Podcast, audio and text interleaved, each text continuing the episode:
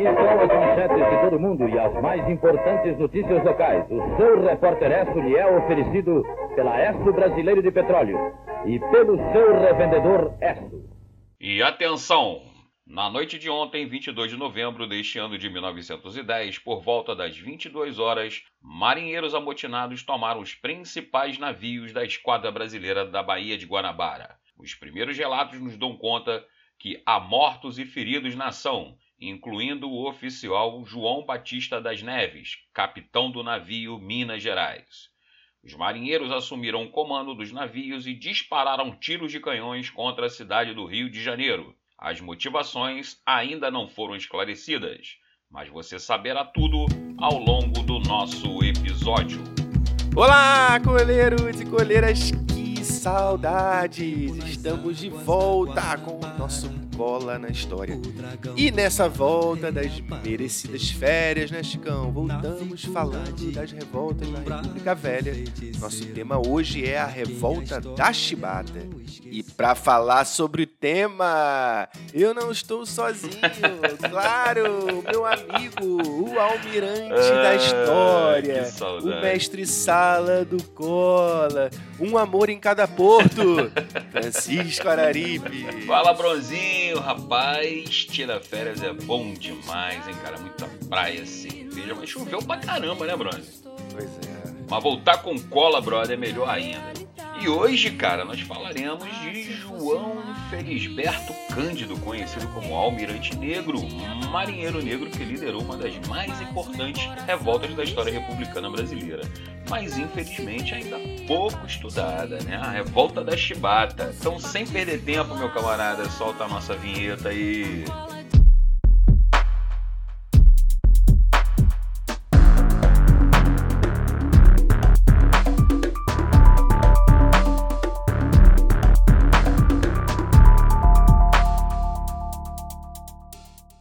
Chicão, muita gente canta esse samba maravilhoso do João Bosco e do Aldir Blanc, gravado por muita gente. Mas ninguém se liga muito na história que ele está falando. Que história é essa aí? É verdade, Bronze. E incrivelmente, cara, esse samba foi gravado pela primeira vez pela Elis Regina, né, na década de 70, em plena ditadura militar, para homenagear o marinheiro que liderou mais de 2 mil outros marinheiros lutando pelas condições dignas, né, cara, de tratamento na marinha brasileira, né? Os caras só tentavam ser cidadãos brasileiros, né? E vestiam né, a farda da Marinha. Como é que pode, né, cara? Pois é, essa história começa lá no fim do século XIX, quando o Brasil acabou com a escravidão, mas não com as suas permanências. A grande maioria de negros libertos pela força da Lei Áurea não foi devidamente incluída na sociedade. Trabalho digno era difícil, né, Chico? Que dirá a educação? Pois é, cara. E uma das formas de inserimento dessa população negra e de brancos pobres, né, cara? Pessoas que migravam de outras partes do Brasil, onde a vida era mais difícil, aqui para a capital, era entrar para as Forças Armadas, né? Exército, Marinha. Só que a vida militar, cara, não era nada fácil, né? Principalmente na Marinha, onde os castigos físicos, como o bolo na mão, prisões a pão e água e principalmente, cara, as chibatadas eram usadas como controle e disciplinarização da tropa. As chibatadas aplicadas pelos oficiais brancos, quase todos brancos, né? Sobre marinheiros, quase todos negros. Uma evidente permanência, né? Dos tempos de escravidão e uma demonstração evidente de como as elites enxergavam o tratamento a ser dispensado sobre as classes populares, vistas né, pela elite brasileira branca como classes perigosas, né, cara? E bolo na mão não era comida, não, né, Chico? Não, não, não, cara. Você já tomou um, né, mano? Já tomou alguns, né, cara? Já tomei vários bolos.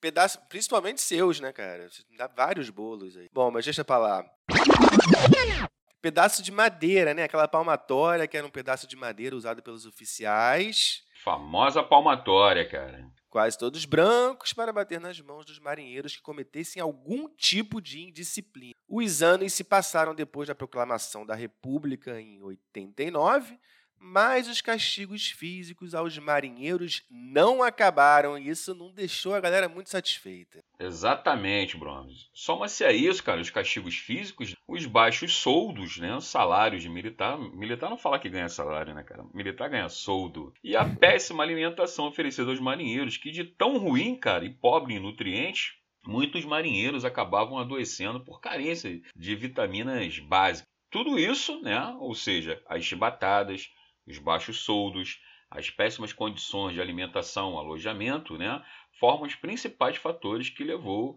à revolta da Chibata de 1910. Muito bem, certo. A revolta que ocorreu em 1910, né, esse ano que o Botafogo desde 1910 tem antecedentes exatamente no processo de modernização da Marinha no Brasil na qual o governo brasileiro avaliava, né, eles achavam que estavam assim, defasagem comparando com nossos irmãos da Argentina, do Chile.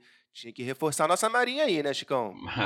E por isso, né, cara, na onda do sucesso das exportações de café, que fizeram do Brasil o maior produtor mundial, né, do café e que era o produto que enchia os cofres do governo de grana, né, cara? O governo, então, pensando nessa modernização da Marinha, encomendou novos navios, né, modernos navios, encoraçados, destroyers, para a Marinha brasileira em estaleiros ingleses, né, cara? B7. Água!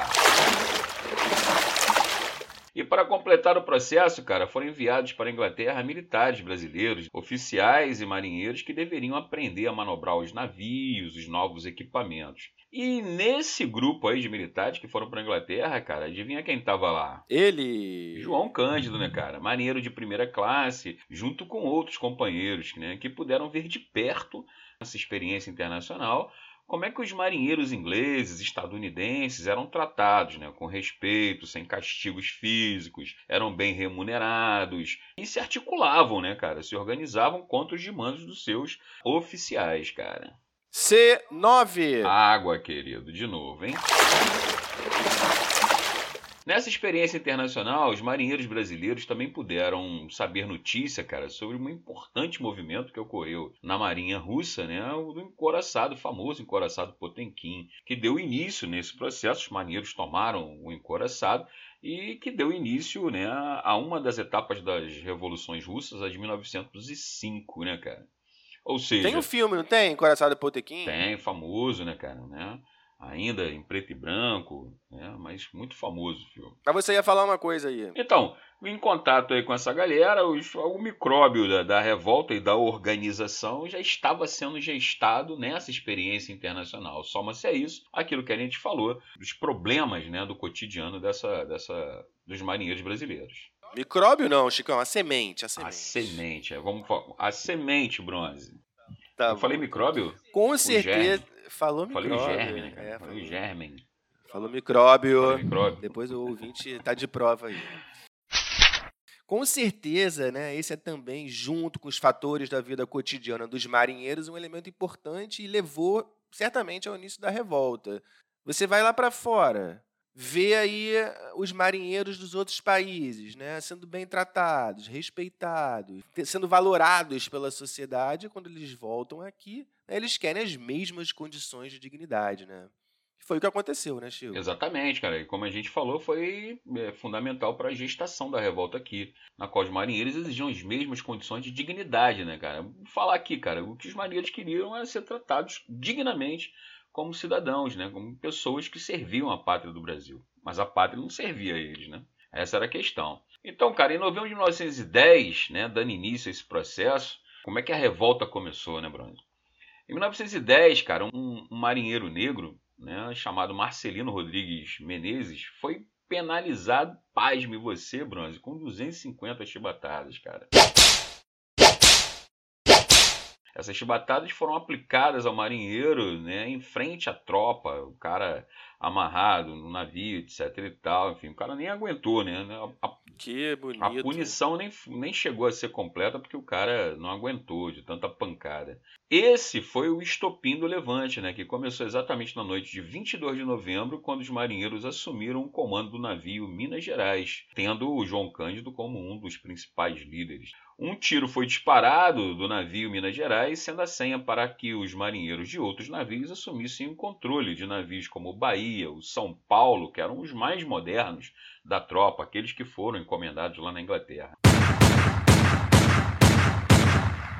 Os oficiais e até marinheiros que resistiram né, ao início da revolta acabaram sendo mortos sendo que um oficial do navio São Paulo, um jovem tenente, cometeu o suicídio. Os marinheiros estavam no controle a partir daquele momento, e na manhã seguinte os, os jornais anunciavam a revolta, como a gente começou o nosso programa de hoje, né, cara? E com o controle dos navios, os marinheiros enviavam uma mensagem ao presidente do Brasil na época, que era Hermes da Fonseca, militar parente do Deodoro da Fonseca, que tinha assumido o governo não tinha nem duas Coitado, semanas. né, cara? Ele já.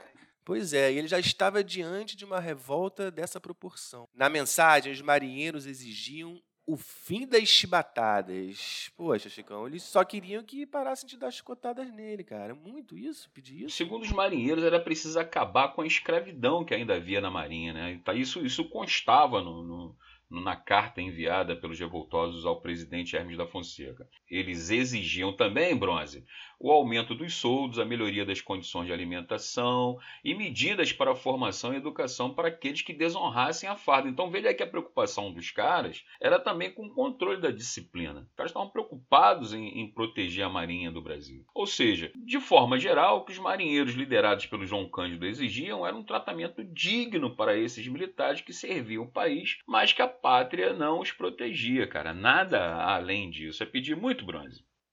Pois é. Chico, o povo da cidade apoiou o movimento? Em sua maioria, sim, Bronze. E claro, né, os setores mais populares da população. Outros, né, os mais abastados, amedrontados com os tiros que foram disparados pela cidade, as ameaças e tal, fugiram da cidade para outros lugares mais seguros. Numa dessas ações, cara, inclusive, a gente tem que falar isso, né? Numa desse, desses tiros disparados pelos, pelos navios sob o controle dos, dos rebeldes, acabou atingindo o Morro do Castelo e uma casa, né, e vitimou duas crianças, cara, que acabaram vindo a, a óbito, né. Ao saberem dessas mortes e das consequências que podia gerar na, na opinião pública, na, os marinheiros acabaram eles mesmos se cotizando para, no mínimo, pagarem o, o enterro das vítimas, né, cara? Mas isso foi muito trágico no meio da revolta. Muito triste. E o governo, como é que ele lidou então com a revolta? Ah, o governo do militar Hermes da Fonseca, né? Adivinha, cara? Queria acabar com o movimento de forma militar, né, brother? Ou seja, militar. pelo confronto. Mas os rebeldes, Bronze, manobravam os navios com destreza, né? Se protegendo de ataques. E havia um outro. Eles foram treinar lá fora, né? Foram treinar lá fora. É, e com habilidade, né, cara? Isso, isso surpreendeu muitos oficiais brasileiros, inclusive. E havia um outro problema para o governo brasileiro, né? O governo atacaria seus modernos navios recém-adquiridos, né? Dos estaleiros ingleses, promovendo um baita prejuízo à nação difícil, né, cara? Então a questão era bastante séria. O Congresso, então, o Congresso brasileiro, que buscou um entendimento, né, cara?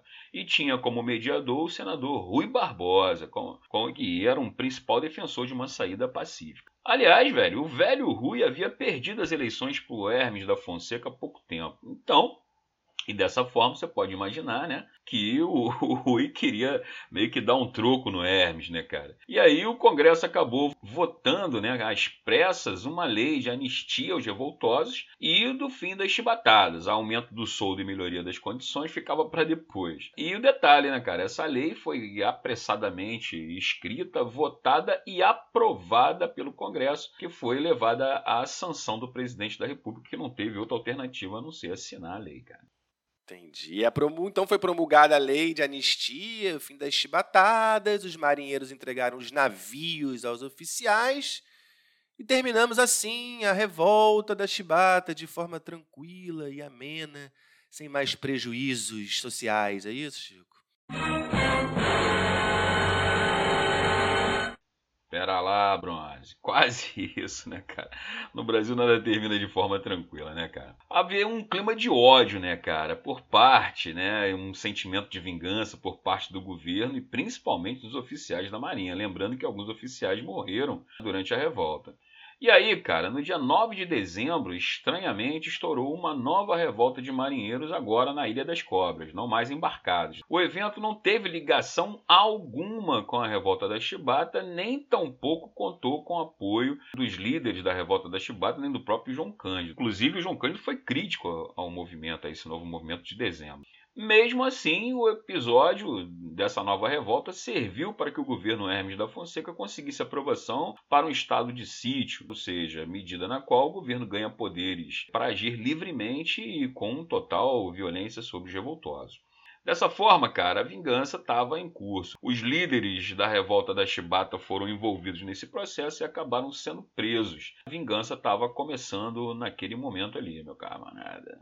Minha vingança será maligna! Muitos marinheiros foram presos e expulsos, outros foram destinados às fazendas de produção de borracha na região amazônica, sendo alguns, inclusive, fuzilados na viagem e outros que morreram de malária. E o João Cândido, Chico? Pô, cara, o João Cândido e outros 33 marinheiros, para ser exatos, né, cara, eles foram confinados em duas solitárias. Solitário, para quem não sabe, é aquela cela que serve para reclusão de uma pessoa apenas. Em duas celas, cara, duas solitárias, foram ocupadas por cerca de 15 pessoas em cada uma. Os caras bem bonzinhos, né? 15 pessoas dentro de uma solitária, 15 pessoas, entenda, cara, 15 pessoas dentro de uma solitária, mais outras 15 dentro de outra solitária, né, cara? E o, a, os oficiais, né, ordenaram que jogassem cal por cima dele, que é uma substância altamente corrosiva, né? Ou seja, na verdade essa prisão era uma sentença de morte, né, cara, para os caras. Os caras ficaram lá confinados a pão e água, né, ou nem isso recebendo, e após três dias de prisão em condições desumanas, as celas foram abertas e apenas dois marinheiros dos 33 que foram presos estavam vivos. Eram eles o João Cândido e o João da Lira. Meu irmão, que sinistra essa história, hein? Pois é, cara, você vê, né? O João Cândido, cara, depois que passou essa prisão, o cara começou a ter alucinações, né, cara? E lógico, foi internado como louco e posteriormente expulso da Marinha como um infrator, um mal militar, logo ele, né, cara? O João Cândido. E o que aconteceu com o cara? Ele foi ganhar a vida exatamente como um pescador da Praça 15, um cara que liderou uma revolta que acabou com as chibatadas na Marinha Brasileira. É verdade. E essa história virou esse samba lindo, né, de João Bosco e Aldir Blanc, que enaltece a luta dos marinheiros e a memória de João Cândido. Em seus versos, Chicão, os autores dizem que para esse herói negro do Brasil, restaram como um monumento as pedras e pisadas do cais. Ou seja, nada, né, cara? Uma linda construção que poetas aí tiveram a ideia, né? Ou seja, para um líder negro, qual é o monumento que restou? Mas para a justiça a memória do João Cândido, cara, hoje uma estátua sua, né, do João Cândido, está instalada na Praça 15, de frente para a Baía de Guanabara. Que, aliás, não foi ali instalada sem polêmica, né, cara? Pois a Marinha não admitia sua instalação ali.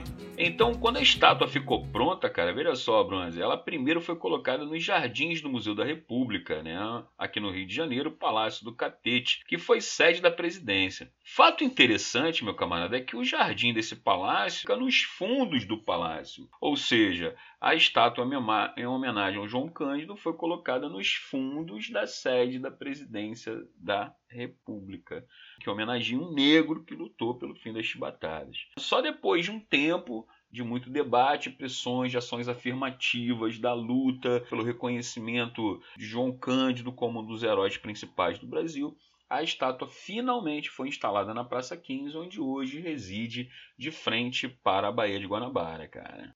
Ainda bem, né, Chicão? Parece que o João foi destinado à luta mesmo em forma de estátua. Pois é, cara. Incrível, né, rapaz? Incrível. Muito bem, estamos encerrando o nosso primeiro episódio de 2022. O e ano, muito bem, né, cara? o ano que-. Isso, o ano que nos livraremos de vários males, né, Chicão? Diga aí. Rapaz, é um ano que promete que a gente tem que escorraçar muita coisa de ruim nesse país, cara. Isso, muito bem. E, Chicão, você não é a favor de partido nazista, não, né, cara?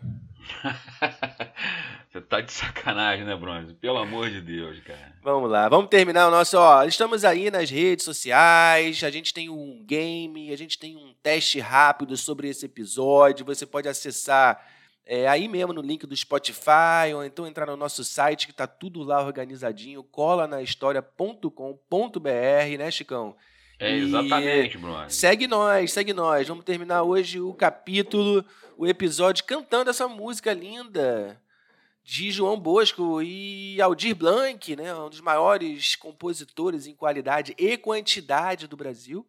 Começa aí, Chicão. Pois é, não cantar o refrãozinho dela aqui, cara. Rubras, cascatas, jorravam nas costas de negros entre cantos e chibatas, inundando o coração do pessoal do porão. E a exemplo do feiticeiro gritava então. Valeu, galera! Tamo Valeu, de galera, um volta, hein? abraço! Tchau, tchau.